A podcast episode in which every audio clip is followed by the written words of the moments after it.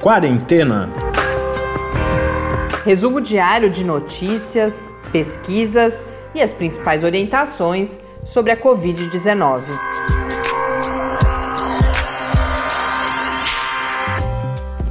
Quarentena, dia 35. Olá, começamos agora esta nossa 35 edição, neste domingo. Eu sou Mariana Petzo. Eu sou o Tárcio Fabrício. Para começar o episódio de hoje, a gente fala oi, manda um abraço para alguns ouvintes que se manifestaram aí por diferentes canais com os quais a gente nem contava, né, Tárcio? Então, o Cláudio Osternac Menezes, que falou conosco pelo Cashbox, a Angélica Heloísa pelo iTunes e o Pedro Gurgel aí pelo Twitter, que a gente já costuma acompanhar. Um grande abraço para vocês, muito bom saber que estão conosco aí diariamente. E o Pedro, inclusive, manda uma dica, que é um, um site, um aplicativo desenvolvido por alunos do Instituto Federal do Rio Grande do Norte, que faz justamente o mapeamento dos casos de Covid-19 naquele estado. O endereço é um pouco complicado, a gente compartilha depois lá no, na área do nosso site onde a gente coloca as notícias, que é o lab, com i no final, .fiscar.br barra quarentena news. Então, se você é do Rio Grande do Norte ou tem interesse em conhecer a situação ou até se inspirar, porque é um painel bastante parecido com o da John Hopkins, inclusive, que vai mostrar por cidade, então você consegue ver o número de casos estimados, confirmados. A evolução dos casos, né? Bem interessante, uma ferramenta bem interativa. Então, é, visitem lá para conhecer o trabalho dos estudantes do Instituto Federal do Rio Grande do Norte. Obrigada, Pedro, pela dica. No Brasil, hoje, segundo os dados oficiais do Ministério da Saúde, são 38.654 casos confirmados de Covid-19, com 2.462 mortes. Na comparação com uh, no, na lista lá do mundo, né, que eu tenho agora prestado atenção, o Brasil voltou à 11 posição, se não me engano, passou a Bélgica. É um, um grupo ali de países que estão mais ou menos com o mesmo número de casos, e isso fica então uh, oscilando ali, países que estão nessa faixa dos 30 mil, já quase 40 mil casos confirmados de Covid-19. E só um detalhe, que esse número de mortes no Brasil, mais de mil dessas mortes são no estado de São Paulo, que veja só, registrou a primeira morte há apenas 32 dias. Então, em 32 dias, a gente foi de uma morte pela Covid-19 para mais de mil. É, a gente às vezes, como não, não chegou ainda, é sempre bom lembrar, porque não há por que não acontecer aqui no Brasil o que aconteceu em outros países. É claro que a gente pode retardar isso e com isso ter menos óbitos, mas a situação vai ficar muito mais grave do que a atual, isso sem dúvida nenhuma. Mas parece que as pessoas perdem um pouco a referência disso porque falam só 2.462 mortes. É, Para começar, 2.462 não nunca pode ser é pouco, é, chamado de só. Mas é bom lembrar esse espaço temporal aí que o Tars coloca, que em um mês a gente partiu de uma morte para 2.462 e quando a gente olha a evolução em outros países, isso, assim como o número de casos começa a ter um crescimento exponencial, o número de óbitos, consequentemente, também. Então, só para a gente lembrar que é grave, é muito grave, e principalmente num dia como hoje, a gente na sexta-feira, eu brinquei, né, que era o episódio que a gente estava bravo, e a gente viu o motivo da braveza se confirmar no final de semana com as tais carreatas da morte, e pior, com a participação do presidente da República, hoje, inclusive, numa manifestação pró-intervenção militar então, não só promovendo aglomeração, tem até uma das reportagens mostra ele tossindo, limpando a mão, eh, se assoando no braço novamente, essa, essa cena horrorosa. Então, enquanto o país inteiro se preocupa e pensa como enfrentar essa pandemia e como e, enquanto outros países falam em estratégias de enfrentamento da Covid-19, inclusive do segundo momento, né, quando cada vez mais se fala, bom, que medidas tomar quando sairmos desse momento de distanciamento tão rigoroso, no Brasil o que a gente vê é um, um desgoverno completo. Essa questão da estratégia hoje me chamou bastante atenção, além de algumas conversas pessoais que eu tive. A ombudsman, uh, eu ia falar ombudsman e aí fiquei com woman na cabeça, mas a ombudsman da Folha, a Flávia Lima, faz uma coluna hoje justamente comentando as declarações de alguns leitores que falam que hum, o jornal teria sido um pouco, teria questionado um pouco o ministro anterior, o, o Mandetta, em relação a estratégias de enfrentamento da Covid, porque ele parecia algum alento ali de racionalidade no meio de um governo completamente irracional e que com isso ele não foi tão questionado qual seria a estratégia dele, inclusive porque ele adotou o isolamento um pouco no sentido de que aqui no Brasil a gente está se contentando com muito pouco, né? A gente está se contentando com o mínimo que é a garantia do distanciamento nesse momento. E que falta então uma clareza sobre qual é a estratégia de enfrentamento, porque a estratégia de enfrentamento ela necessariamente vai além do distanciamento, que é esse mínimo pelo qual a gente está tendo que batalhar nesse momento, tem que envolver testagem, tem que envolver medidas econômicas, tem que envolver uh, planos para aquisição dos equipamentos necessários, então ventiladores, eh, máscaras, equipamentos de proteção individual, e nada disso está sendo debatido, ao menos não nacionalmente aqui no Brasil. E ela faz a coluna então sobre isso, uh, sugere, né, recomenda que o jornal questione o novo ministro agora em relação a que estratégia é essa. Mas ela pede isso no mesmo dia em que a gente vê o presidente da República participando de uma manifestação que primeiro tem esse tema, mas que é em si só uma aglomeração. Então, dramática realmente a nossa situação.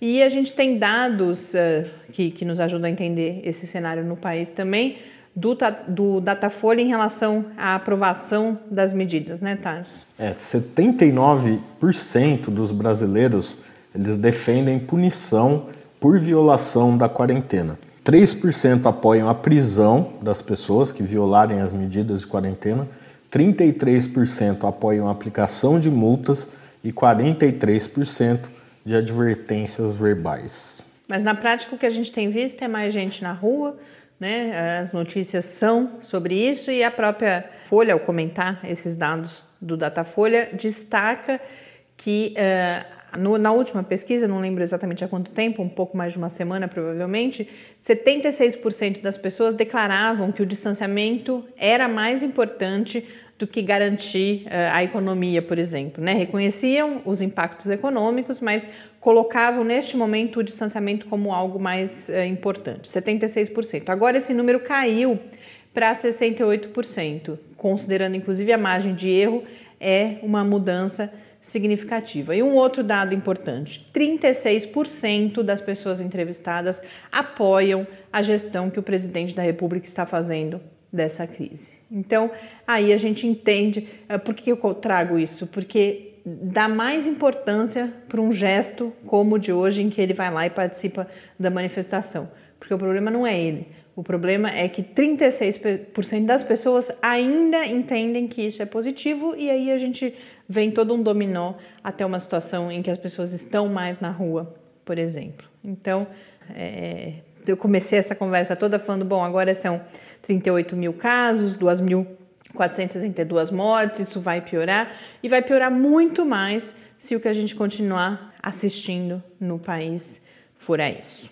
Dados do mundo, segundo a Organização Mundial da Saúde, 2.241.359 casos confirmados, foram nas últimas 24 horas 81.153 novos casos e o total de mortes em todo o mundo já é de 152.551.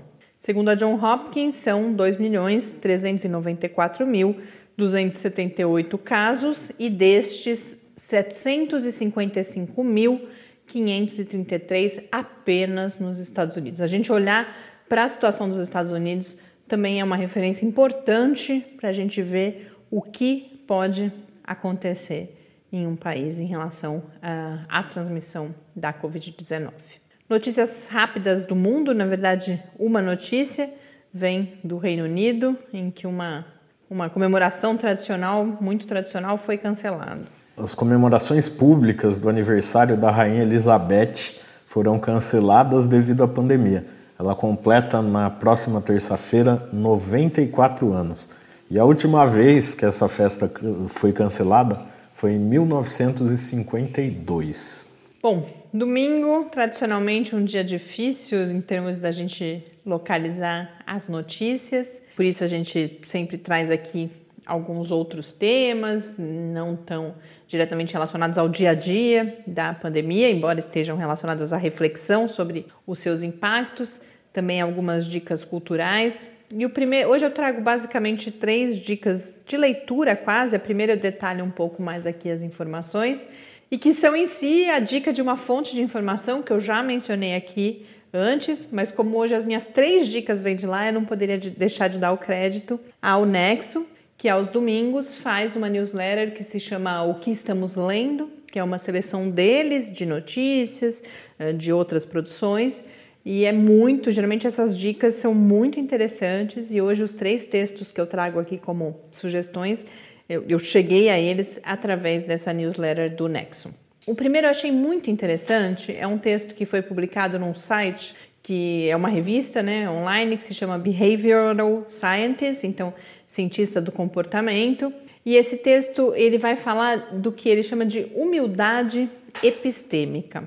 Por que, que eu trago isso aqui? Vou explicar já o que o texto fala, mas eu acho que é uma ferramenta importante para duas coisas. Tanto para que nós sejamos vigilantes com o nosso próprio comportamento, mas principalmente eu acho que é uma reflexão que nos ajuda a uh, selecionar as boas fontes de informação, a avaliar a confiabilidade das informações que são publicadas sobre a Covid-19. Então, contando um pouco, o que ele vai falar é dessa humildade epistêmica. O oposto da humildade epistêmica é o excesso de confiança naquilo que nós sabemos, né? O excesso de você achar que você sabe mais do que você sabe de fato. Esse é um viés psicológico documentado na literatura, um viés psicológico uh, relevante. Num determinado momento do texto, ele fala que é, é, já foi considerado a mãe dos vieses psicológicos. Então, a gente tende a acreditar que sabemos mais sobre alguma coisa do que de fato sabemos. Tem um exemplo curioso. Isso vale para qualquer pessoa, mas vale também para pessoas que são experts em algumas áreas que às vezes acham que entendem mais do que entendem de verdade. É, esse é um dos pontos que ele destaca no texto, inclusive, que a gente poderia achar que para os amadores isso é mais intenso, mas não é. Tem estudos mostrando, inclusive com psicólogos, né? Ele é ele está falando dos psicólogos e, inclusive, com psicólogos tem estudos mostrando que não é bem assim. Tem um exemplo simples e muito curioso que ele dá no texto, que é, foi com motoristas, em que no, no, motoristas assim, pessoas que dirigem, né? Qualquer pessoa que dirige um veículo. 93% alegavam dirigir melhor do que a média, o que numericamente é impossível. E tem vários outros exemplos que ele vai dar lá. E aí vai falar especificamente do risco desse excesso de confiança em tempos de pandemia. E ele diz que há escassez nesse momento tanto de conhecimento, e esse é um dos pontos que eu queria destacar, porque eu acho que nos ajuda, em várias conversas que eu tenho tido, a impressão que eu tenho é isso que, nos, que isso nos ajuda a interpretar o que está acontecendo também. Sabe-se muito pouco sobre vários aspectos da Covid-19, é algo muito novo, então não adianta a gente querer respostas categóricas sobre a maior parte das coisas que estão acontecendo, porque não existe esse conhecimento. E é natural que seja assim para algo que é tão novo. Mas ele fala também em escassez da constatação do quão pouco sabemos. Então tem muita gente achando que sabe mais do que de fato sabe sobre a própria pandemia. E aí ele vai dizer que vários comentaristas falam como se soubessem, por exemplo, a melhor abordagem para lidar com a Covid-19 e afirma que ninguém está ainda na posição de saber nesse momento. Nenhum de nós uh, sabe. Isso não significa que decisões não possam ser tomadas. Decisões têm que ser tomadas e frequentemente, não só no caso da pandemia, mas frequentemente gestores, uh, formuladores de políticas públicas, outros tomadores de decisão têm que decidir com uma informação que é imperfeita mas é importante que se saiba que essa informação é incompleta e que a decisão vai levar em consideração várias outras coisas além do conhecimento existente. Então, e por que, eu falava antes que isso é importante para a gente avaliar as fontes de informação também? Porque justamente ele vai dizer, e eu tenho essa mesma impressão, que tem muita gente Uh, dando respostas categóricas que não podem ser dadas nesse momento, porque o conhecimento não existe. E ele vai falar para que a gente faça esse exercício, e eu reforço isso: qualquer declaração uh, categórica demais sobre a maior parte das coisas relacionadas à Covid-19 não é válida ou pode indicar esse excesso de confiança. Você vê muitos especialistas, porque não é também que os especialistas não possam se pronunciar, eles têm de se pronunciar e é importante que a gente uh, acompanhe esses pronunciamentos, essas avaliações, mas ele vai dizer que o verdadeiro especialista, ele ao falar, delimita as limitações, né, é, explicita as limitações do conhecimento que ele tem para é, afirmar aquilo que ele está afirmando. E aí ele vai dizer, inclusive, que ser um especialista de verdade envolve não apenas saber, então não apenas o conhecimento sobre alguma coisa, mas também saber os limites do nosso conhecimento. E que isso envolve habilidades tanto cognitivas, que são essas habilidades de saber, quanto mega cognitivas, que é justamente você saber avaliar uh, o seu conhecimento, saber se você sabe pouco, se sabe muito, aonde você sabe menos e você precisa buscar mais conhecimento. Então é bastante um texto bastante interessante de ser lido, mas mesmo para quem não tiver o interesse ou não tiver a disponibilidade de ler, eu acho que esses recados são importantes, tanto para que nós mesmos, em relação à nossa postura, façamos esse exercício. E aí ele vai falar como que a gente pode, que exercício é esse? É você se perguntar os pontos onde você pode estar errado, quais podem ser as falhas daquele seu pensamento, daquele seu argumento. O que ele vai dizer que é difícil, que a gente está mais acostumado a buscar aquilo que confirma né, o, o que a gente está querendo convencer alguém. Então é justamente fazer o exercício inverso. Mas também a gente, ao ler as notícias sobre Covid, por exemplo, tentar avaliar se a pessoa que está falando evidencia essa limitação de conhecimento que temos nesse momento, ou se vai vir com uma verdade pronta, categórica, em uma área em que isso ainda não é possível de existir. Então, depois eu compartilho também na área do lab, inclusive não falei o autor, contei tudo isso, não falei o autor. O autor é o Eric Engner, que é professor de filosofia prática na Universidade de Estocolmo. As outras duas dicas de leitura são dicas bastante rápidas, aí eu não vou me estender. Uma delas, inclusive, porque é um texto delicioso, aí é uma dica de leitura mesmo, um texto que foi um ensaio que foi publicado na The Atlantic sobre a importância do toque. Isso que tanto está nos fazendo falta nesse momento, particularmente para aquelas pessoas que vivem sozinhas. E aí a autora vai falar, inclusive, que tem recomendado automassagem para essas pessoas, porque há estudos mostrando que o estímulo do toque tem consequências fisiológicas, inclusive, né?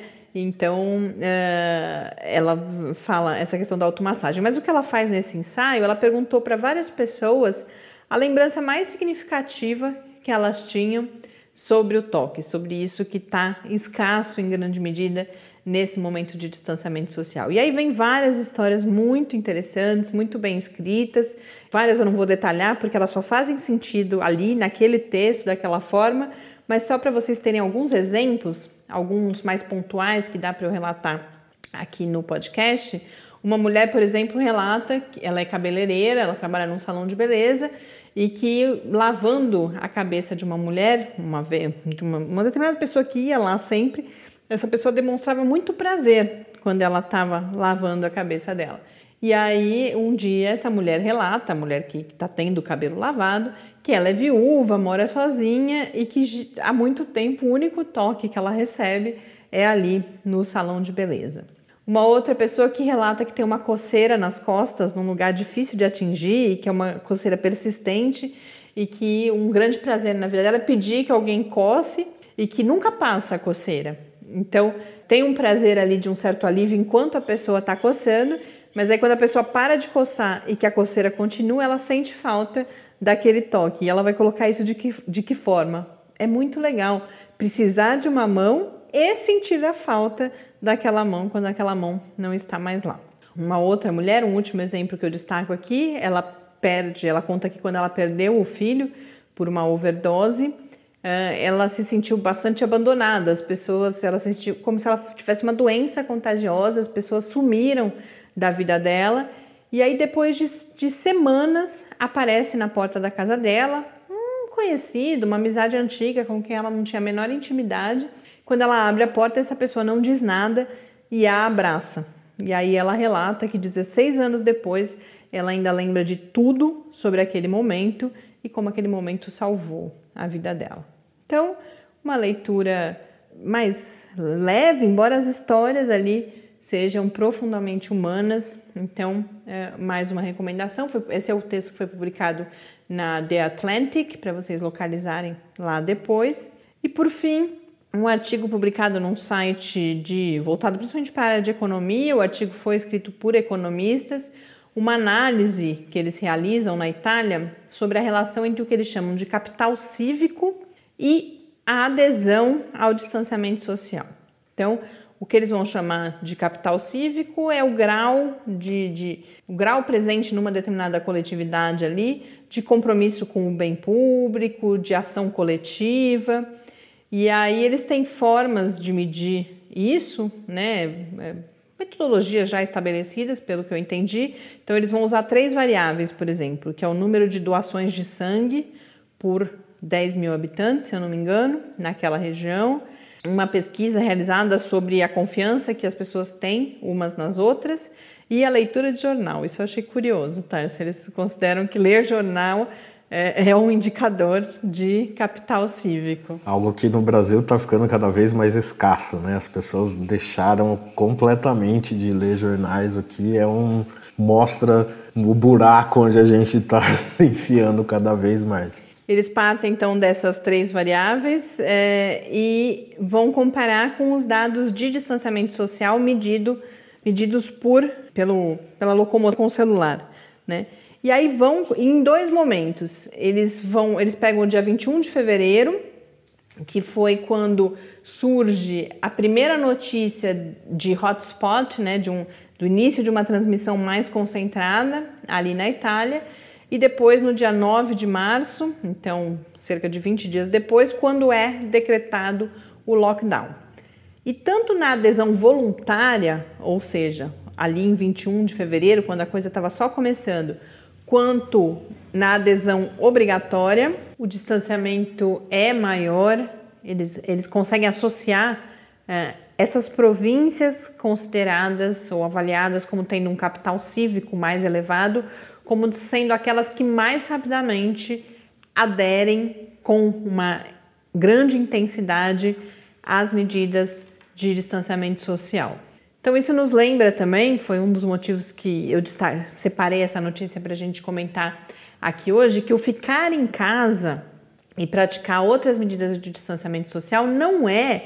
O mais importante disso não é a proteção da nossa própria saúde, não é por nós mesmos que fazemos isso, mas sim por uma questão coletiva. Ficar em casa é diminuir a taxa de transmissão do vírus e, com isso, proteger principalmente aquelas pessoas com maior risco ou com maior suscetibilidade de desenvolver as formas mais graves da Covid-19. Então, uma reflexão interessante para a gente fazer em relação ao Brasil, se não como algo que possa ser transformado nesse momento, mas para o futuro também essas implicações de uma cultura né, cívica porque eles vão chamar assim no artigo, inclusive, falar em uma cultura de ação coletiva, de compromisso com esse bem público, com esse bem comum, os impactos que isso pode ter, inclusive numa situação como essa que estamos vivendo. Para a gente encerrar esse episódio de domingo, as dicas hoje são.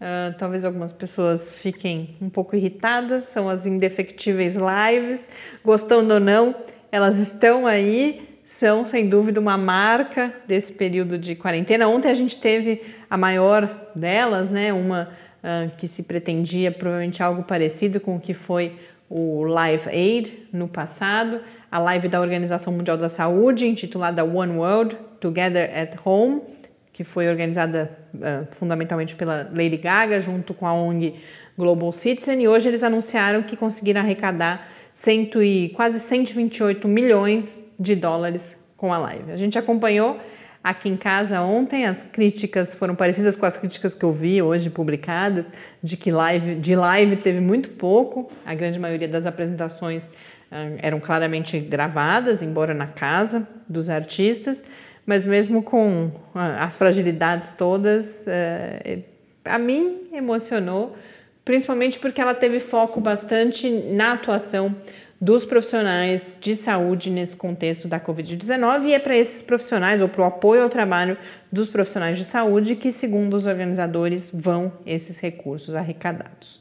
Mas amanhã, segunda, a gente tem duas lives exatamente no mesmo horário, às 8 horas da noite. Quem canta no Instagram, no seu canal do, do Instagram, é a Alcione que vai arrecadar recursos para instituições no Rio de Janeiro e no Maranhão, que é o seu estado de origem. E uma grande live aí que está recebendo mais visibilidade é, é, organizada pelo Festival Vila Mix, a live Amigos, então com o Chitãozinho Chororó, Zé de Camargo e Luciano e o Leonardo. Nesse caso, os recursos vão para o Hospital do Câncer, o Hospital de Amor de Barretos, que enfrenta uma situação bastante delicada para a continuidade dos seus atendimentos nesse momento de Covid-19. Então, com isso, a gente encerra o episódio de hoje. Desejando a quem ainda nos ouve no domingo que possam descansar um pouquinho, se preparar, reunir fôlego, coragem para mais uma semana de quarentena de Covid-19 aqui no Brasil. Terça-feira é feriado, né?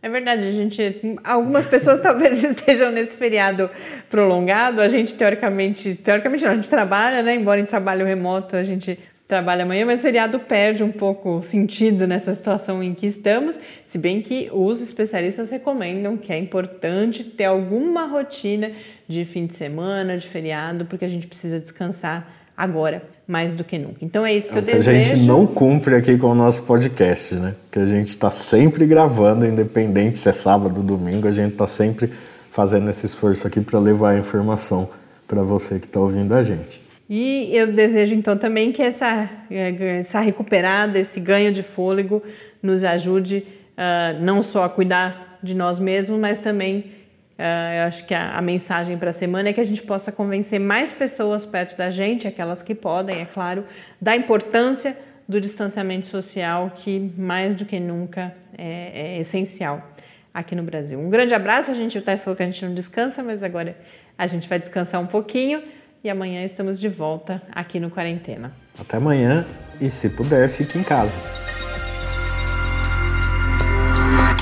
Quarentena é uma realização do Laboratório Aberto de Interatividade para a Disseminação do Conhecimento Científico e Tecnológico da Universidade Federal de São Carlos, o LAB da UFSCar, do Centro de Desenvolvimento de Materiais Funcionais, CDMF, e do Centro de Inovação em Novas Energias, o CINE.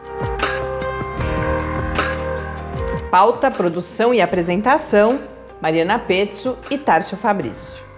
Arte e design de Henrique Mateus. Desenvolvimento web: Eduardo Martins. Edição de áudio: Lucas Stefanuto. Apoio: Fundação de Amparo à Pesquisa do Estado de São Paulo.